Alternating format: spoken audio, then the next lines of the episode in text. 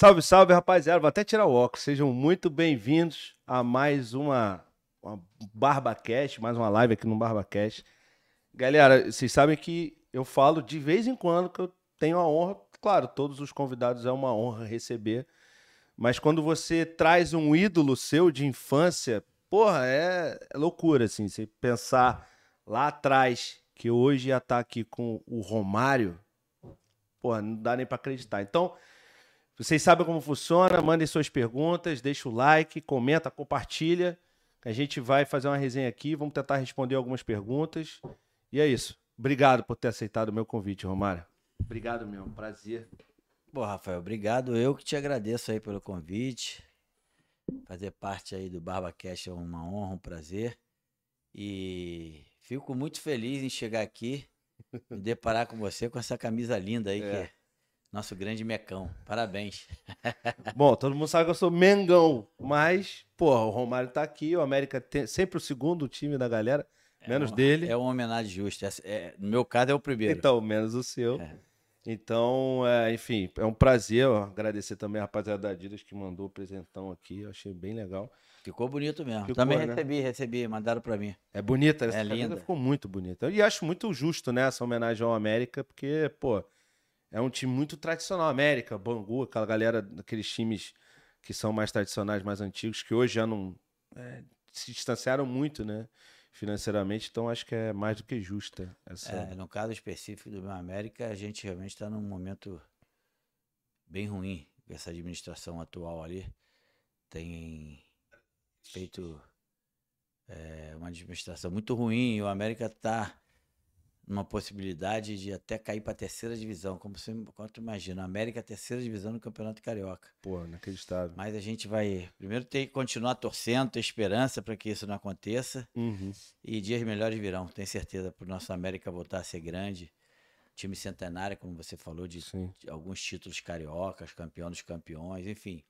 Meu time de coração aqueles que todos nós que somos realmente americanos, eu sou americano no caso por causa do meu pai, né? Uhum aprendi a, eu conheci o América, aprendi a gostar de ver futebol, indo ao Maracanã, indo ao antigo Andaraí, que era o estádio do América, para ver o América. Então, assim, é, desde então passei essa América, tenho um amor por esse time. E eu tenho certeza que um dia a gente vai ver o América de novo no lugar que ele merece. Pois é. Você pensa em ser dirigente em algum momento do América, ou, enfim, entrar para algum Penso. Clube? Eu tenho um, um. Eu não vou dizer que seja um sonho, mas eu tenho vontade sim de ser presidente do América. É, é assim, eu tô saí já deixei todo futebol quase fora do futebol desde de 2007, 2008, estou com 56 anos, eu, eu larguei o futebol a 41. Depois de 3, 4 anos, eu tive no América, fiquei lá, fiz uma, fiquei uma, fiz uma passagem lá, tipo manager, meio que diretor uhum. técnico do América. A gente pegou a América na, na segunda divisão, conseguiu é, ser campeão da segunda divisão. Colocou, a gente colocou a América na, na primeira divisão do Campeonato Carioca, depois disputou uma Copa do Brasil também.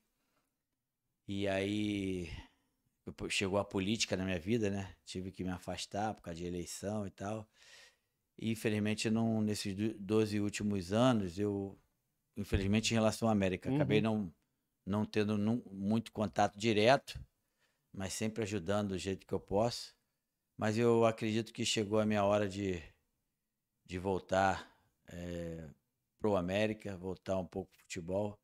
Se Deus quiser, logo, logo vou ter essa oportunidade. Pô, legal. Então, já é uma primeira revelação, né? Que eu não tinha Verdade. ouvido você falar em relação a isso. Legal, cara. Que você consiga tirar o América dessa situação, que ele volte para a primeira divisão, enfim. É passo a passo, né, cara? Não tem jeito. Mas o América é um time tão tradicional. As SAFs vieram hoje aí para ajudar alguns clubes, como no caso do América, talvez isso seja. Não, possível. não, é, é, você tocou num assunto bem interessante. A SAF, na minha opinião, é a saída do, do desses clubes que estão passando por um momento de dificuldade financeiramente falando, é a saída desses clubes. E assim, já tá, já é uma realidade. Nós temos hoje o primeiro que startou isso foi o Cruzeiro, através do Ronaldo lá, né?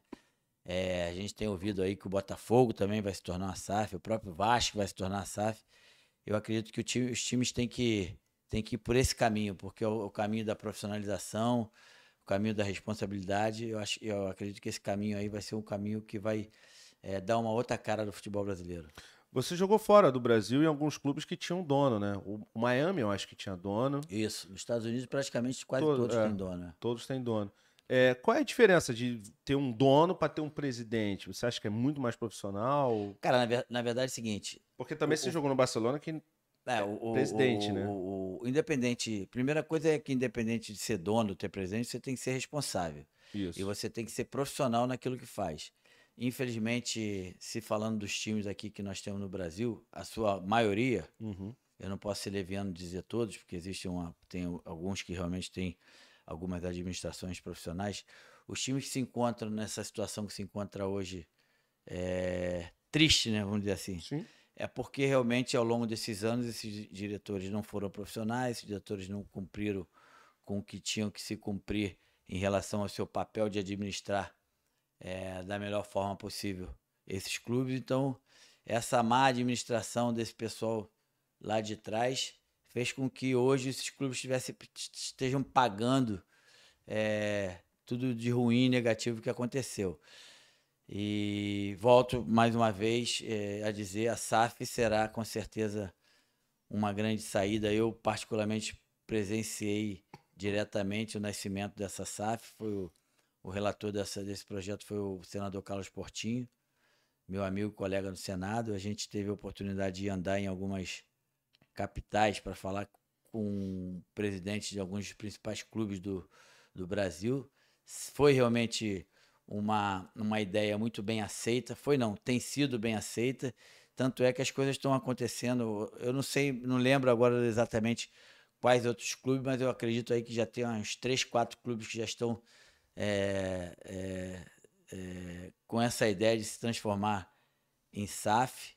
E eu sou a favor disso. E se Deus quiser, pode chegar um dia a, vez do América também. É, você pensa em ser dono do América ou presidente do América? Cara, hoje, como não é SAF, eu preciso uhum. ser presidente. E lá na frente a gente vai discutir o que, que pode acontecer. Entendi. Legal. Uh, eu, eu, até o, o Gama também é SAF. Acho que é o Gama, o Cruzeiro, o Botafogo. Tem outros clubes já, que já tinham uma, uma administração assim. O Brasiliense era parecido. É, tipo também. tipo isso. É. é esse é o caminho, cara. Esse é o caminho. É. Você acha que é o caminho para todos os clubes? Quer dizer, eu, eu digo isso pelo seguinte: o Vasco né? Parece que está fechando com a 777. E o dono da 777 tem algumas, algumas questões lá, né, com a justiça americana. Pendente, né? É. é. E aí, nesse caso, no caso, por exemplo, do Vasco, que você conhece bem pra caramba, é, você acha uma boa ser desse jeito, assim? Tipo, eu não vou dizer desesperado para fechar. Não, eu, assim, mas eu, preocupado eu, em. Eu entendo que o teu pensamento, eu concordo, primeiramente, que o Vasco é um dos grandes times do futebol mundial, né? Então, assim, o Vasco tem que.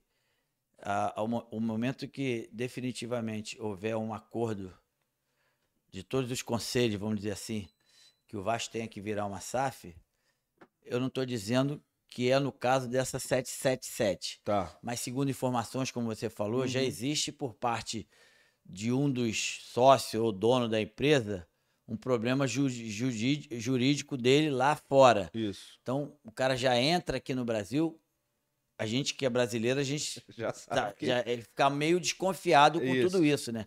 Mas vamos imaginar que esse problema seja uma coisa secundária que não atrapalhe nada. Eu espero que realmente aconteça. O Vasco precisa é, é, fazer uma mudança radical em relação à sua administração. Uhum. O Vasco tem tamanho, principalmente se falando de torcida, não preciso nem dizer, não, né? Claro. É, da grandeza do Vasco, de voltar a ser um time é, campeão, um time que conquista títulos importantes, que, é, que tenha no seu elenco grandes ídolos, é, vários grandes jogadores da história do futebol mundial surgiram no Vasco e último, nesses últimos anos a gente não tem não tem visto isso. Eu, particularmente, torço muito para o Vasco para que o Vasco volte a ser. Não ser grande, porque o Vasco será eternamente grande, uhum. mas volte a ser um time vitorioso, volte Sim. a ter. dar alegria à sua torcida, volte a, a, a, ter grandes ídolos, porque são essas coisas que fazem um, um time cada vez maior, né? Não, com, assim, com certeza. Eu, eu sou América de coração, mas sou muito grato ao Vasco pela história que eu tive pro Vasco. Eu comecei no Vasco, fiz mil gols no Vasco, é, tenho uma estátua no Vasco. O Vasco foi o time que eu mais tive título na minha vida e são, por mais que as pessoas é, possam entender que não, eu tenho uma gratidão muito grande pelo Vasco por tudo que aconteceu na minha carreira. Não, imagino, imagino. Mas é, ainda bem que você jogou no meu Flamengo, porque realmente, olha, eu, como eu tava te falando, né, eu acompanhei, eu tenho, eu tinha 12 anos em 94, então eu acompanhei essa Copa perfeitamente. Eu acompanhei de 90, só que era muito novo, tinha 8 anos. A de 94 eu acompanhei muito fortemente. E aí, cara, você, enfim, começou a trajetória de 94 no jogo contra o Uruguai, né, que, enfim, muito- eu tava até falando com meu primo, Marco Antônio, que aliás vai ter filho hoje, por isso não veio aqui. Ah, Filho parabéns. dele, João Miguel. É. Também. Família, na minha família toda é de fã teu, cara. Ele também, obviamente, rubro-negro. E, enfim, também tava. A gente assistiu os jogos né, da seleção naquela época juntos. É, e aí, todo mundo. mu- Eu não tava no Maracanã, que era muito novo, mas todo mundo fala que foi a maior é, a exibição pessoal, né? Tipo, de um jogador. Foi aquele jogo contra o Uruguai. E daí você vem, né? Vai pra, pra Copa do Mundo. Não tem como te deixar fora da Copa do Mundo, você vai pra Copa do Mundo. Cara, ah, eu já vi você falando muito sobre a tua importância na, na- na- no Tetra, né? E já vi você falando 50%, já vi você, você deixando as pessoas falarem 50% e tal. É, eu acho que é 50% mesmo. E, pô, conheço o Bebeto, também acho que o Bebeto, pô, foi importante pra caramba. Acho que o Dunga também foi importante pra caramba. Mas pra você, naquela seleção, ah, você tem a sua grande parcela, mas pra você, depois de você, quem foi a pessoa mais importante ali? Bem, Rafael, é o seguinte, eu tenho bastante consciência da, da minha importância nessa, nessa conquista.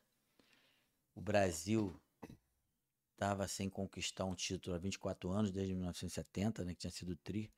Então existia uma expectativa muito grande. Ali passaram gerações de grande nome do futebol brasileiro que se, se perpetuaram de nomes de grandes jogadores de futebol mundial, né? Assim, é, eu, inclusive, já ouvi até alguns companheiros meus de 94 dizerem que eu já falei que eu ganhei a Copa sozinho. Eu nunca falei isso. Não. Até porque eu não sou leviano nem imbecil para falar que eu ganhei a Copa sozinho, até porque o futebol é o futebol coletivo. Ninguém ganha nada sozinho. Eu tenho consciência, e eles também eu sei que têm, que eu sobressaí é, em relação aos outros que fizeram parte ali. Mas claro que eu, se eu tivesse sozinho, primeiro que não dá para jogar sozinho futebol, né? 11 contra 11. É esporte coletivo. É, assim, por mais que seja uma- coisa que as pessoas. é, é, ah, literalmente sozinho. Não, eu não foi nada sozinho. Eu tenho consciência de que eu tive uma importância muito grande, 50%, eu posso dizer. Mas ali tiveram jogadores de, de grandes. que assumiram grandes responsabilidades.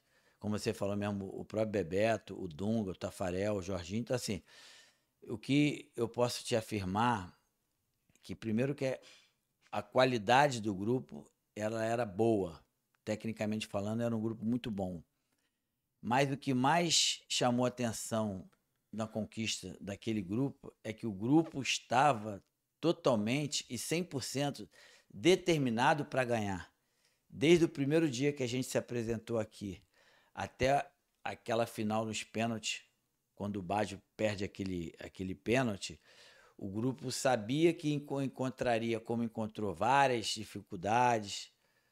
É, pulamos várias, várias fogueiras, vamos dizer assim, Aproveitando o clima junino. é, né? ao longo desse, desse período. Mas a gente saiu daqui no Brasil consciente que a gente ia ganhar. E foi o que aconteceu.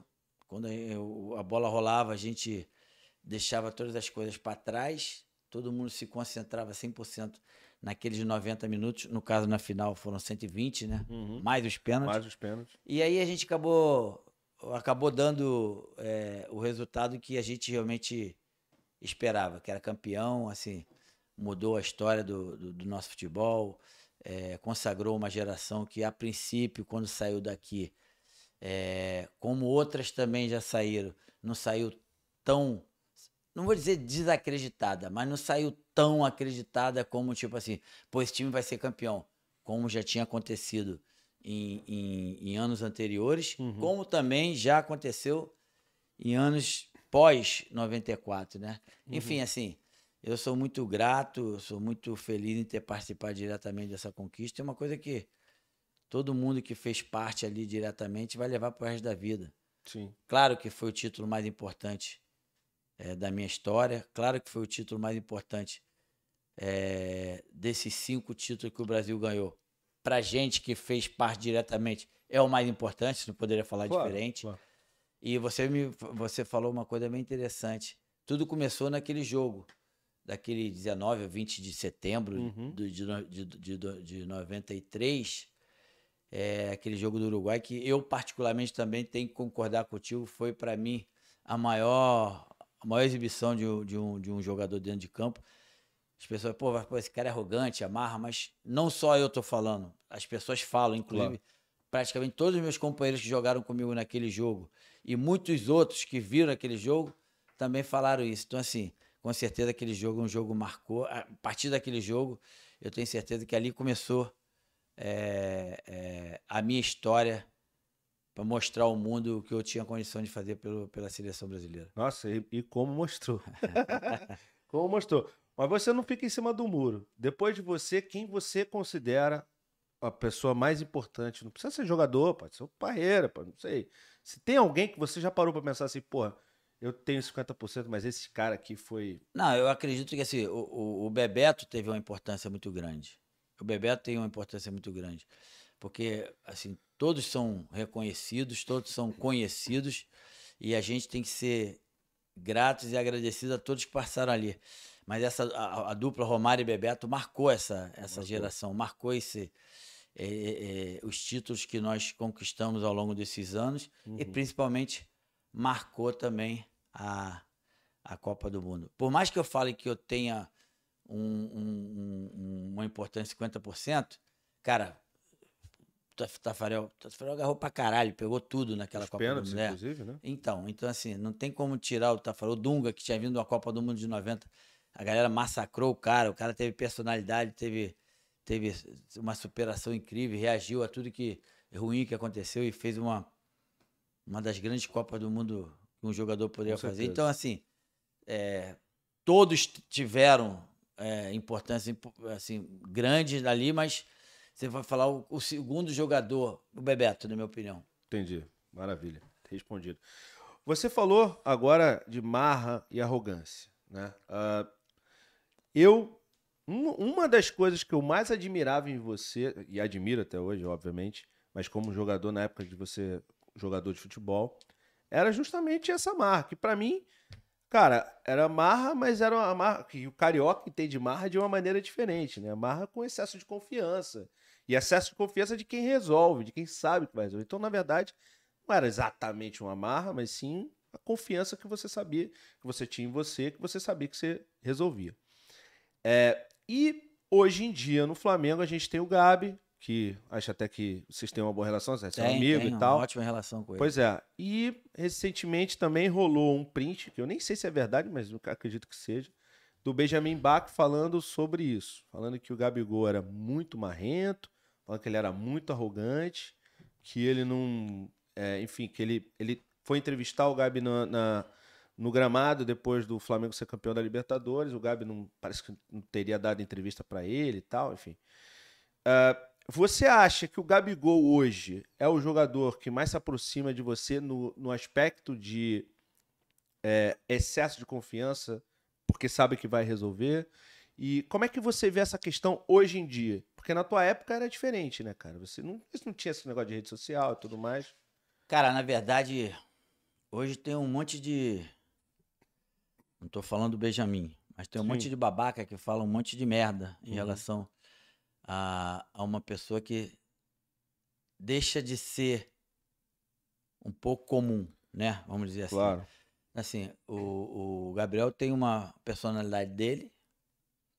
Eh, Eu, por exemplo, na minha época, muitas vezes entendia que não era momento, por algum motivo, ou pelo simples motivo que eu não estava com vontade de dar entrevista, eu não dava. E, por, por incrível que pareça, a grande maioria dos repórteres naquela época entendia e respeitava. Hoje, infelizmente, não é assim. Então, assim, já começa por aí. Então, essa coisa de você dar entrevista ou não dar, eu, eu sempre ouço assim, pô, o cara perdeu, pô, só porque perdeu não quer dar entrevista. É porque perdeu não quer dar entrevista, tá puto pra caralho. Ali na cabeça quente pode até falar algumas coisas que, pô, poderia.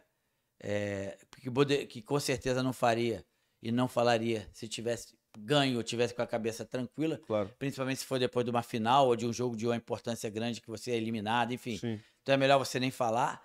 E essas pessoas já levam pro outro lado. Assim, é, depois eu finalizo em relação ao Gabriel, Aham. mas no meu caso, eu sempre fui um cara de personalidade. Assim, é, eu, em determinado momento da minha vida, passei um pouco do limite. Eu tenho essa minha consciência, né? A idade me fez ver isso. Era um pouco abusado. Até marrento também fui. Mas, assim, eu sempre respeitei as pessoas. E, assim, o meu. o- a- o meu, meu- eu sempre aprendi que tu tem que respeitar quem te respeita. A partir do momento que a pessoa passa do seu limite com você, tu tem 100% de direito de passar também. Então, Uhum. assim, comigo foi muito assim. E voltando agora pro, pro, pro Gabriel, o Gabigol, né? Cara, eu não vejo nada de marra nele, eu não vejo nada de arrogância. Eu vejo um cara de personalidade, um cara que é um pouco diferente dos que tem aí, é, é, que talvez não é, tenha essa personalidade dele, talvez é, não queira se expor, vamos dizer assim, com uma parte da imprensa, torcedor. Eu, assim, conheço o, o- o Gabriel. É, talvez essa minha colocação seja por esse motivo também, Uhum. mas eu vejo um cara do bem, um cara do bem, um cara Sim. que ajuda muito o Flamengo, um cara fazedor de gol, inclusive dentro do nosso Brasil hoje, do futebol brasileiro que joga aqui. Ele e o Hulk são os dois maiores fazedores de gol que nós temos no futebol brasileiro. Sim. E você, aproveitando esse gancho dos fazedores de gol, né? Obviamente, ah, o técnico, o Tite, precisa levar fazedores de gol, né? A gente tem o Gabriel Jesus, que, que é um grande jogador, mas que na seleção, né? Acho que ele até fez um gol, né? Agora, no último jogo, não foi? Mas, enfim, ficou bastante tempo sem fazer, sem fazer gol, né? E a gente tem, por outro lado, o Gabi e o Hulk, que fazem a, a a- o, o Hulk é a, a segunda temporada dele aqui no Brasil que, que ele vai bem. E o Gabi, enfim, vai bem desde 2018 que ele foi artilheiro no Santos. Ah, você levaria os dois para a Copa? Se, e, e quem você gostaria que o Tite levasse que talvez não esteja levando? Ah, sim, eu vou te falar. Eu não vou te dizer assim que eu, eu levaria o Hulk para a Copa. Porque o Hulk, inclusive, já teve a oportunidade da Copa. Tá. e não mostrou na Copa o que vem mostrando agora. Mas eu poderia dar uma nova chance ao Hulk com a- em relação a a- com a camisa da seleção brasileira, porque a Copa vai ser em novembro. Nós vamos ter aí dois, três, quatro jogos antes da Copa, jogos amistosos. Sim. Por que não? Não é testar o Hulk, porque o Hulk não precisa disso. Não o Hulk precisa já, já teste, passou claro. por- pela seleção, disputou a Copa do Mundo. Mas, já que os outros que estão que, que tiveram oportunidade não tem sido assim unanimidade e não tem, na minha opinião, Uhum. não tem sido assim, não nenhum deles ali falou, não, esse cara pode levar para a Copa certo que esse vai fazer a diferença. Os caras jogam bem, os caras fazem gol, mas no- na minha opinião, futebol é momento. E o momento o Hulk tem feito gol, tem decidido o partido, tem, tem jogado bem. Então assim, ah, levaria ele para a Copa? Ainda não. Chama o cara, convida, convoca ele aí para dois, dois amistosos ou três e vê que, qual vai ser a reação, qual é a, per- a repercussão e o que, que ele vai fazer. Em relação ao, ao, ao Gabigol, eu levaria ele para a Copa sim. Entendi. É, o Gabigol também levaria, porque o cara tá fazendo muito gol já há muito tempo. Ele tem um entrosamento também com o Neymar, né? Que é importante. É, e também eu queria saber o seguinte: é, já que trouxe esse assunto, eu trouxe esse assunto do Neymar. É, você, o que, que você, como- o que, que você acha do, do, do Neymar como pessoa, como jogador? Ele tem é, muita, muita, muitas críticas em cima dele, em si, eu, eu considero que parte das críticas, seja aqui no Brasil, seja por conta de política, por conta de uma escolha que ele fez lá atrás, de falar do presidente e tal, não sei o quê, de apoiar o Bolsonaro. É, Rafa, eu acho vou que isso carrega um pouco. Eu vou te falar, você tem toda a razão. Eu, por exemplo, sou do PL, do partido do Bolsonaro. Então, só em estar tá falando isso aí, nego já vai ficar puto comigo, né? Porque o, o Brasil sabe como é que é, tá dividido, sim, né? Sim. Extrema esquerda, extrema direita, e tu. Quando tu, se tu é esquerda, porrada da direita, e vice-versa. Uhum. É, mas, assim, gostando ou não gostando, eu aqui sou PL, sou Bolsonaro e acredito que realmente o Bolsonaro é um cara sério, um cara do bem, o um cara que quer conduzir o Brasil da melhor forma possível. Né? Uhum. Ponto aí. Uhum. Eu sei que vou tomar porrada, mas vou parar por aí para não continuar tomando, vamos dizer assim. sim, sim. É, em relação ao Neymar, talvez essa, essa decisão dele, lá atrás de ter apoiado o Bolsonaro tenha esteja repercutindo até hoje é de uma forma ruim em relação a ele, mas a gente não pode misturar uma coisa com a outra. Assim, o Neymar tem condição de mostrar um, um futebol bem melhor e maior do que ele demonstrou nessa última temporada? 100%. E é o que eu acredito que vai acontecer. O Neymar deva ter, deva, deva, vai começar a fazer uma preparação para que ele realmente se supere na Copa do Mundo, porque ele sabe, primeiro que eu acho ele um cara do bem. Uhum. É um moleque bom de onda, assim, tem um papo bom, trata as pessoas bem. É, é, e como jogador de futebol, com certeza, disparadamente hoje, o maior brasileiro que nós temos, e está entre os cinco melhores do futebol mundial. Mesmo não estando numa temporada das uhum. melhores. Uhum. A gente já sabe que o Neymar teve temporada aí de ser, ser cogitado, inclusive, para ser um dos melhores do mundo, né? Sim. Mas eu espero, como brasileiro, como cara que gosta, não sei nem se eu posso dizer amigo, mas vamos dizer amigo, porque a gente sempre me tratou sim, bem, sim, claro. sempre que ligo para fazer algumas, pedir algumas coisas que algumas, algumas pessoas que são fãs dele, que sabem que a gente tem uma amizade em comum, me pedem, tipo autógrafo, camisa, entrada para ver o jogo, essas coisas, né? Tá sempre me atendendo, amigo dos meus filhos também, do Romarinho, das minhas filhas, enfim. Eu acredito que o Neymar tem total condição de fazer um, uma grande Copa do Mundo. Se o Brasil tiver condição de ser campeão mundial, só terá se o Neymar, se o Neymar estiver bem preparado, senão não vai conseguir. Perfeito. E também tem um outro jogador despontando agora, que é o Vinícius Júnior, né? Sim, cria do Flamengo, acabou de fazer o gol da, da Champions League, né? É, enfim, eu não sei se você tem uma boa relação, uma boa relação não. Não sei se você o conhece, você já trocou alguma ideia com ele. Imagino que sim, porque acho que todos os grandes jogadores do Brasil chegam em algum momento e conversam contigo. O que, que você acha? Qual você acha que vai ser a importância dele na Copa do Mundo? Como é que você acha que ele chega na Copa do Mundo? Sim, é, assim, por exemplo, a minha relação com o Vinícius já não é tão assim mais próxima do que o Neymar, mas conheço, a gente já se encontrou. Mas independente de relação, uhum. a pergunta que eu vou te, o que eu vou te responder é o seguinte: o Vinícius Júnior é um jogador que tem feito, ou melhor, que fez uma grande temporada, é um jogador que ajudou o Real Madrid a ser campeão tanto do Campeonato Espanhol como na Champions League, é um jogador que nos últimos jogos da seleção já mostrou uma evolução muito grande mas não é um jogador, na minha opinião, hoje, que a gente tem que falar assim, ó. Se o Vinícius jogar bem, o Brasil vai ser campeão. Se o Vinícius jogar bem, o Brasil vai ser vai ajudar muito o Brasil. Mas o único jogador que veste a camisa da seleção brasileira hoje, que eu posso, eu falo por mim, que eu posso dizer, se esse cara jogar bem, se concentrar e fizer tudo que ele pode fazer, o Brasil pode ser campeão, é o Neymar. Entendi, perfeito, perfeito, é isso. Eu também concordo contigo, mas o Vinícius pode ser um, um, um excelente, digamos, coadjuvante dentro desse. Não, ele desse... pode ser até o principal. Mas não é o que normalmente o que pode acontecer, entendeu? Entendi, não é o que se espera, é. entendi. Uh, a gente também falou sobre uh, é, jornalistas, né? E você, durante um bom tempo na sua carreira, teve é, embates bem famosos com alguns deles, né? uh, comentaristas, ex-jogadores e tal. Eu queria saber o seguinte: você hoje em dia acha que o ex-jogador é, ele pode ser melhor comentarista que o cara que nunca jogou bola? É, como é que você vê esse mercado? Porque você também comentou uma Copa, né? Deixa eu te falar. Quando você pratica muitos anos.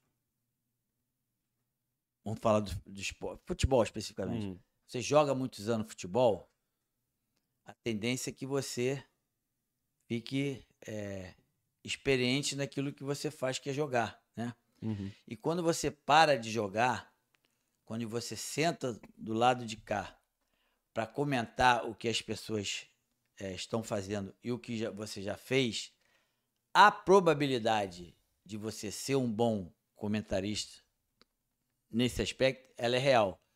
Mas isso está longe de significar que se você foi um craque jogando, tu é um craque comentando Uhum. assim, é, nós temos ex-grandes jogadores é, que viraram é, comentarista, que na minha opinião realmente são, é, fazem, fazem jus ao salário que ganham, comento aquilo que realmente veio, e tem outras pessoas, outros comentaristas, que já querem passar um pouco do, do nível.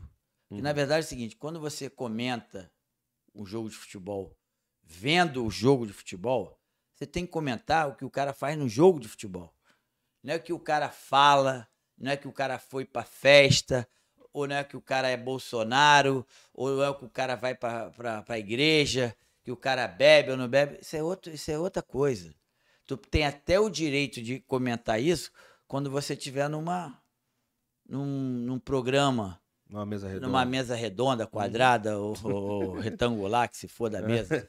É, independente da, da mesa, aí você tem todo o direito, até porque aparece esse assunto, surge esse assunto. Mas ali, porra, não existe. Então, assim, eu vejo que alguns jornalistas, alguns comentaristas, ex-jogadores passam, passam um pouco do limite.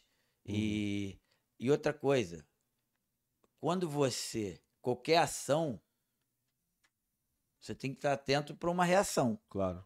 Então, se você fala uma coisa de mim que tá longe do que é para falar, porque tu tá ali pago para comentar o que eu tô jogando. Uhum. Aí tu vem falar que eu sou uma pessoa, que eu bebo, que eu fumo, que eu saio, que eu sou político. Porra, depois tu tem que que estar atento e esperando que a porrada venha de lá para cá também, entendeu? Infelizmente alguns não estão preparados e aí quando vem uma reação, Uhum. eles ficam de biquinho de babaquice. Eu acho que infelizmente é, alguns ex-jogadores passam do limite, sim.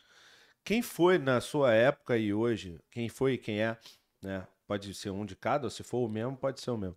O melhor e o pior comentarista que você teve, assim, que Cara, você assim, teve eu vou te conhecimento. falar. O Pedrinho, que jogou no Vasco, é um bom comentarista.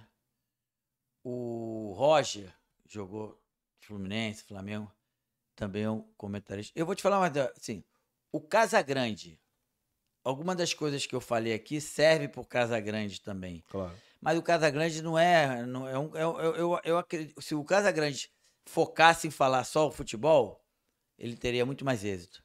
Entendi. Ah, isso é Entendeu? interessante, né? Essa é a realidade. Aham, entendi. E, e você, nessa época de, de jogador, aliás, desculpa, falando ainda de comentaristas, mas de entrevistas. É, o Guardiola recentemente jogou contigo no Barcelona, né? Teve o prazer de jogar com você no Barcelona. Exatamente. Falou, falou que, falou assim muito bem de você. Disse que você tinha, é, você dentro ali dos cinco metros era um monstro, né? E, e, e quando você chegava no vestiário, eles já sabiam se ia vencer facilmente ou se ia ter trabalho, vai ter que correr. É, como é que era, como é que era essa história? Como é que tá a relação com ele e tal? E ele inclusive comparou o Agüero contigo, né? Disse que o Agüero, realmente o Agüero, ele tem um trejeito parecido com o teu. Claro que não é como você era jogador, mas assim, como é que você viu isso, né? Como é que você, como é que você viveu essa época? É, primeiro, é assim, a minha relação com o Guardiola sempre foi, foi muito boa. Inclusive, vários gols que eu fiz no Barcelona, o Gua- o Guardiola tem participação direta com, com o último passe ou com o penúltimo, né? Então, assim, o Guardiola era um jogador tecnicamente bom, é, cumpria a sua função ali que o Cruyff determinava da melhor forma possível e é, é claro que assim, o que ele falava poderia ser. Eu tinha um, um, um aspecto muito meu de estar de, de estar no vestiário. Tinha dia realmente que eu tava feliz pra caralho. Tinha dia que eu tava bem puto, que. Assim, aqui aconteceu nada, mas tô puto e foda-se. Era assim mais ou menos, entendeu? E assim, é claro que quando a gente tá feliz, independente do que a gente vai fazer ou pratica, a gente faz com mais com mais perfeição, vamos dizer assim. E cara, eu, ele tem razão mesmo. Sempre quando eu entrei, que a maioria das vezes, a maioria, muita maioria das vezes, eu entrava em campo é, solto, feliz, eu realmente rendia mais, fazia gols e consequentemente ajudava não só o Barcelona como os times que eu joguei e a seleção brasileira também. E o Barcelona e o Guardiola com certeza é um grande treinador, porque mesmo na época de jogador, a gente reparava que ele prestava muita atenção nas, nas, nas, nas preleções, nas conversas. E ele era um jogador taticamente muito, muito bom. Cumpria exatamente aquela função que era determinado para ele. Então, assim, esse sucesso dele não é por acaso, não. É porque ele merece ele é ele conquistou isso. É não é à toa que ele é um dos maiores treinadores da história do futebol mundial de todos os tempos. Com certeza. Cara, eu vou passar aqui um super chat, né? Lembrando que é uma resenha, hoje é uma resenha um pouco mais rápida. Né? O Romário tem compromisso aqui logo depois. A gente também atrasou um pouco, então um pouco nossa culpa. Uh, mas eu vou dar uma lida aqui em alguns superchats, né? É que a galera paga para fazer o comentário. Começando aqui pelo agradecer a todo mundo, né, que mandou. E quem quiser mandar ainda dá tempo, mas não muito. o Bruno Laurentes, né, rubro-negro, meu parceiro lá, grande no Twitter, falou o seguinte: é, não é uma pergunta, é uma constatação. Aí eu queria se você pudesse fazer um comentário sobre isso. É, uma constatação sobre nível de jogadores. Fred, em 11 anos de Fluminense, fez 199 gols. Romário, em 4 anos de Flamengo, fez 204 gols. É outro patamar. Cara, assim, é, o Fred, para mim, foi um dos maiores atacantes que, tive, que a gente teve no futebol brasileiro. Eu concordo. O Fred era um fazedor de gol nato. O Fred é, é, é inteligente. O Fred se posiciona muito bem. É um cara que, que finaliza como ninguém. Na minha opinião, ele finaliza bem de pé e de cabeça. O cara frio na, na hora da finalização. Então, se você for colocar. É, eu coloco o Fred entre os 10 no, no auge da carreira. Assim, uhum. o, o Fred está entre os 10 maiores artilheiros que, que eu vi jogar no futebol brasileiro.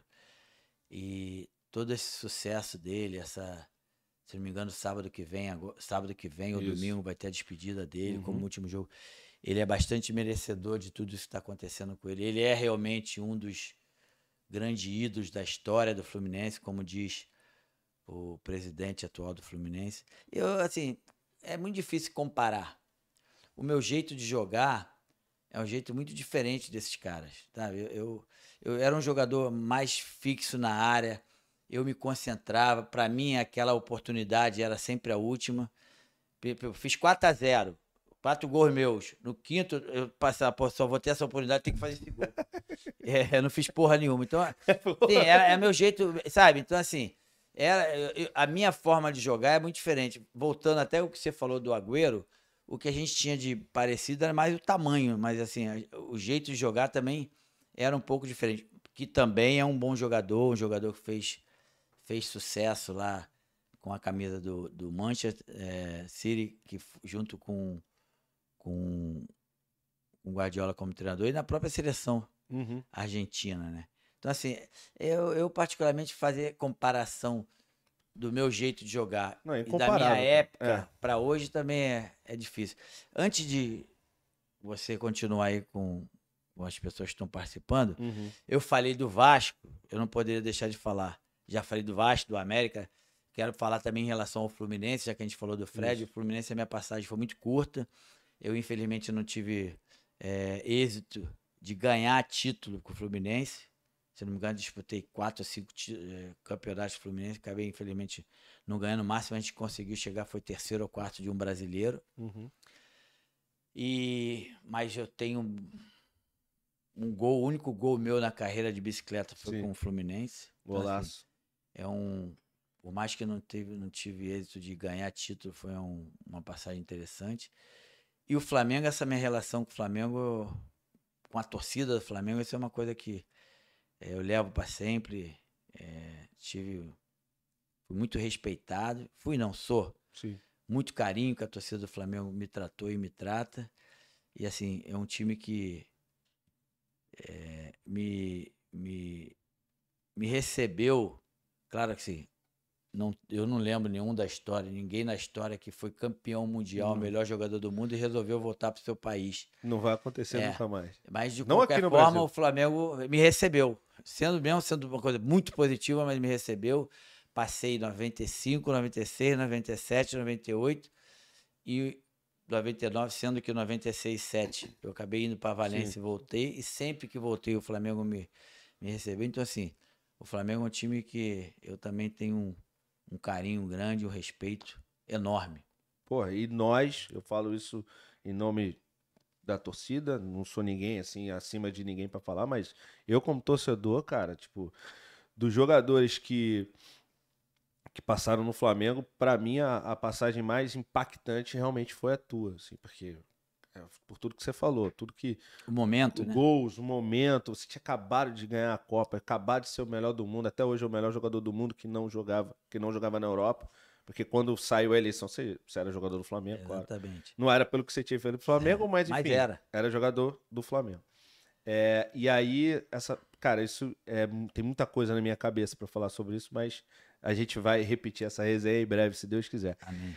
Perguntaram aqui também sobre a tua resenha com o Edmundo, se vocês já se resolveram depois daquela última treta ou não. Cara, depois da última, da- daquela última conversa torta que teve, né? Aham. Infelizmente a gente não se encontrou, não. Tá. É, onde você, aqui mais um superchat, onde você se sente mais ídolo? Flamengo, Vasco ou Fluminense? Cara, essa é uma pergunta bem interessante, mas eu não sei exatamente é, a dimensão disso. Mas, assim, é, eu posso falar que é meio dividido Vasco e Flamengo. Vasco e Flamengo. É.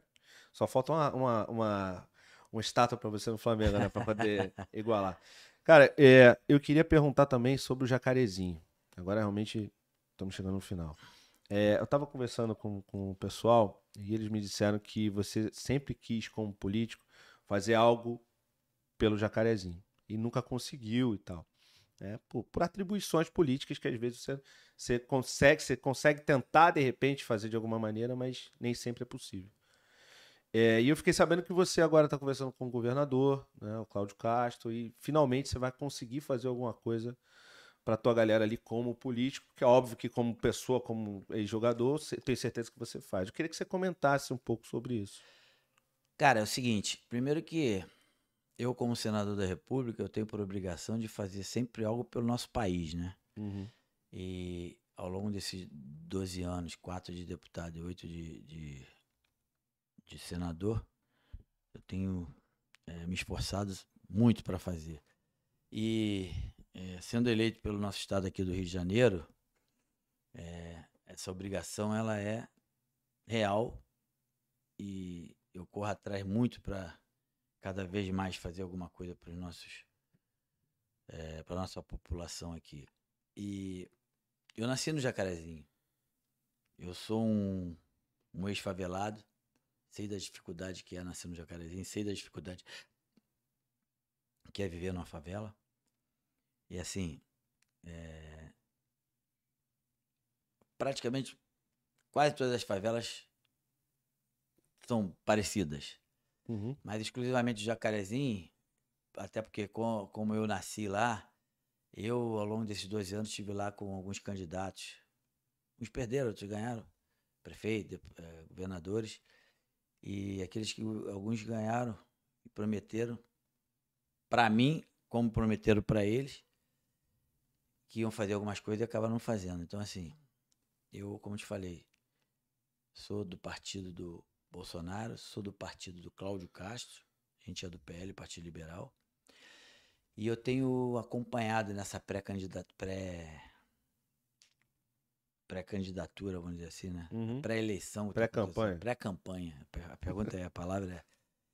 Ah, essa pré-campanha, a gente, eu tenho acompanhado muito o Cláudio Castro em alguns, em alguns, em algumas agendas dela, de- dele, e algumas favelas. E aí uma delas foi no Jacarezinho, o, Cláudio Castro fez uma promessa lá, e que eu, eh, mais uma vez, me comprometi, dizendo que ele iria fazer o que ele prometeu, diferente dos outros, que eu também estava cansado de ser enganado. É, como eles foram, eu também fui. E aí, quando eu saí de lá na- nesse dia que eu estive com o Cláudio, o governador, eu me comprometi a voltar ao Jacarezinho para a gente dar uma volta na- lá na favela para ver quais são as coisas que foram prometidas e as coisas que podem ser entregues agora, porque tem coisas que não tem como, não tem São tempo urgentes. hábil para até dia 2 de outubro, Ah, que é, é.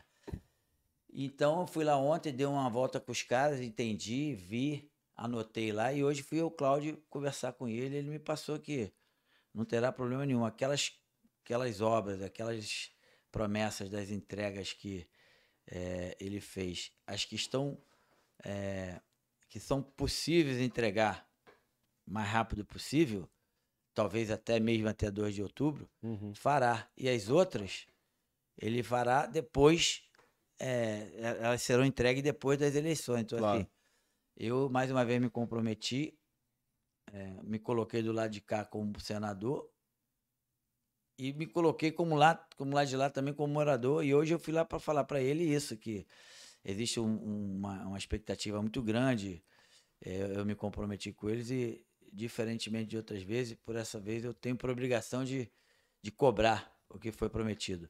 Mas eu tenho certeza que nosso governador atual é um cara, primeiro, um cara humilde, um cara que entende eh, as circunstâncias que fizeram com que ele sentou hoje na cadeira.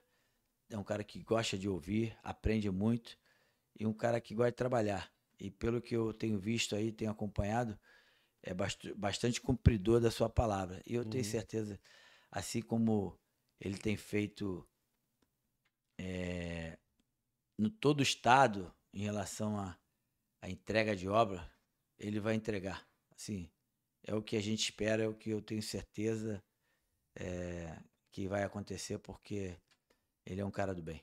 Show. Agora, minha última pergunta, de fato. É, assim, a sua vida pessoal tá muito legal, assim, com a família, né? Você, pô, a sua filha tá, tá, tá grávida, seu filho, você já tem um netinho, do filho do Romarinho, e a Ivy tá namorando. Hum. É, como é que. Eu já vi você falando que você não tem ciúme das suas filhas. Nem da Ivy. Cara, assim, E como é que você conversou com ela, não ter orientou? ciúme é, é, é foda, né? Por Sempre- enquanto eu só tenho um é, menino. sempre tem aquela coisinha lá. Cara, a Ive, é... primeiro que a Ive é foda, né? A Ive é uma coisa assim, totalmente à parte de qualquer coisa. Eu tenho seis filhos, amo os seis do...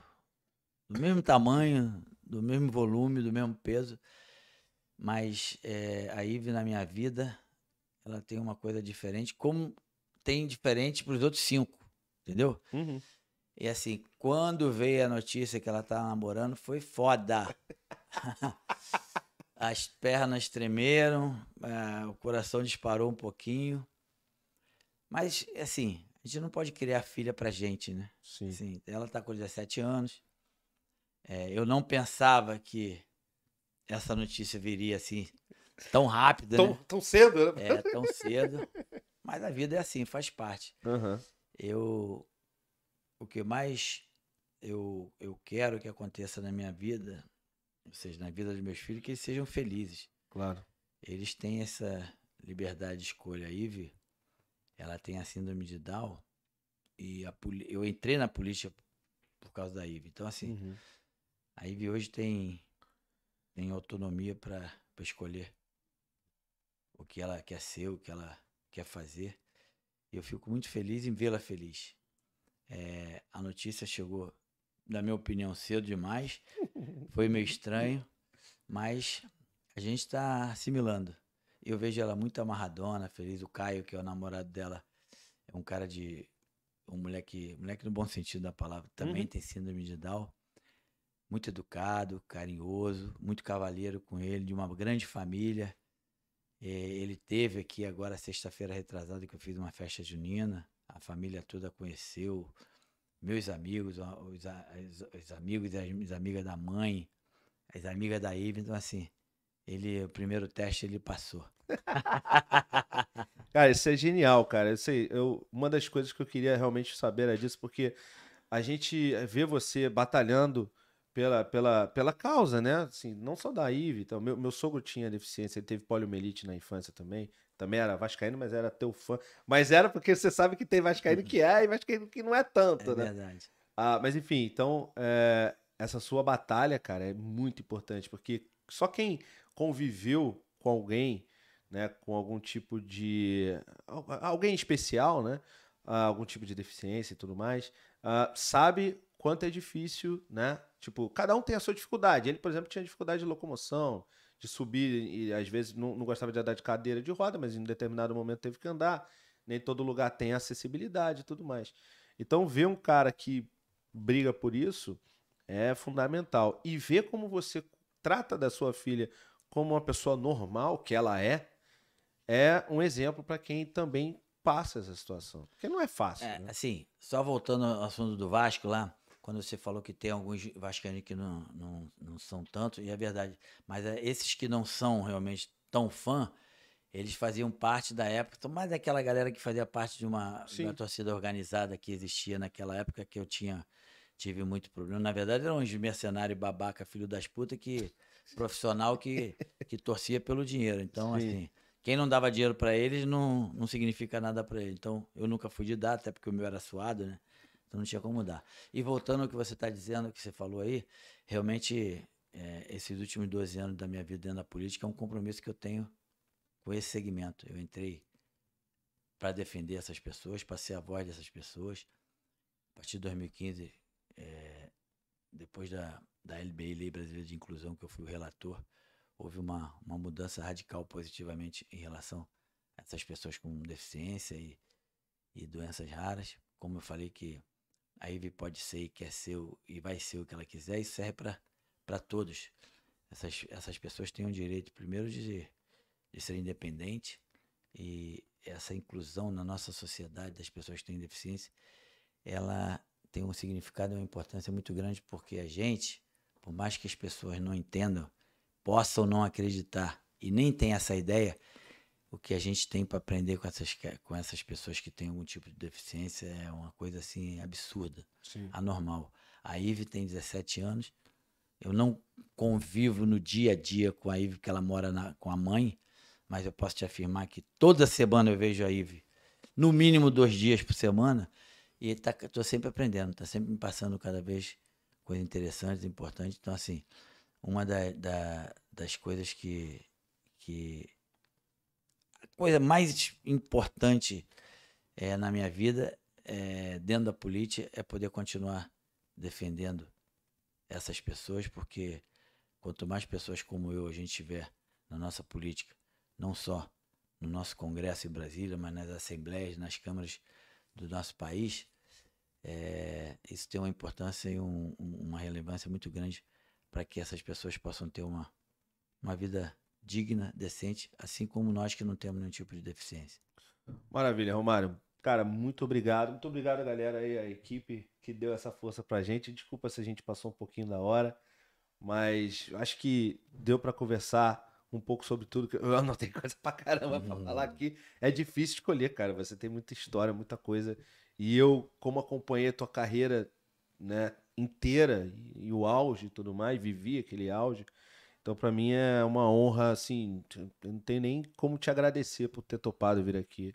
Muito obrigado, muito obrigado de verdade, obrigado por ter topado, obrigado por tudo que você fez, né, como jogador, pelo Flamengo, pela seleção, obrigado, né, pelo seu trabalho como senador, que é um bom trabalho, né, como político, assim, obrigado, cara, obrigado mesmo. Foi eu muito legal. Aí. Também fiquei amarradão. Obrigado. Valeu, cara. Ó, galera, é, os cortes vão estar, né? Os cortes dessa conversa, as melhores partes, as, todas as partes, né? Vão estar no nosso canal Corte do Barba. Então sigam lá também. Sigam aqui o BarbaCast, ative as notificações, deixa o like. Quem tá vendo a reprise pode compartilhar também. Tá? Tem um Valeu Demais também para vocês colaborarem. Siga as nossas redes sociais é isso.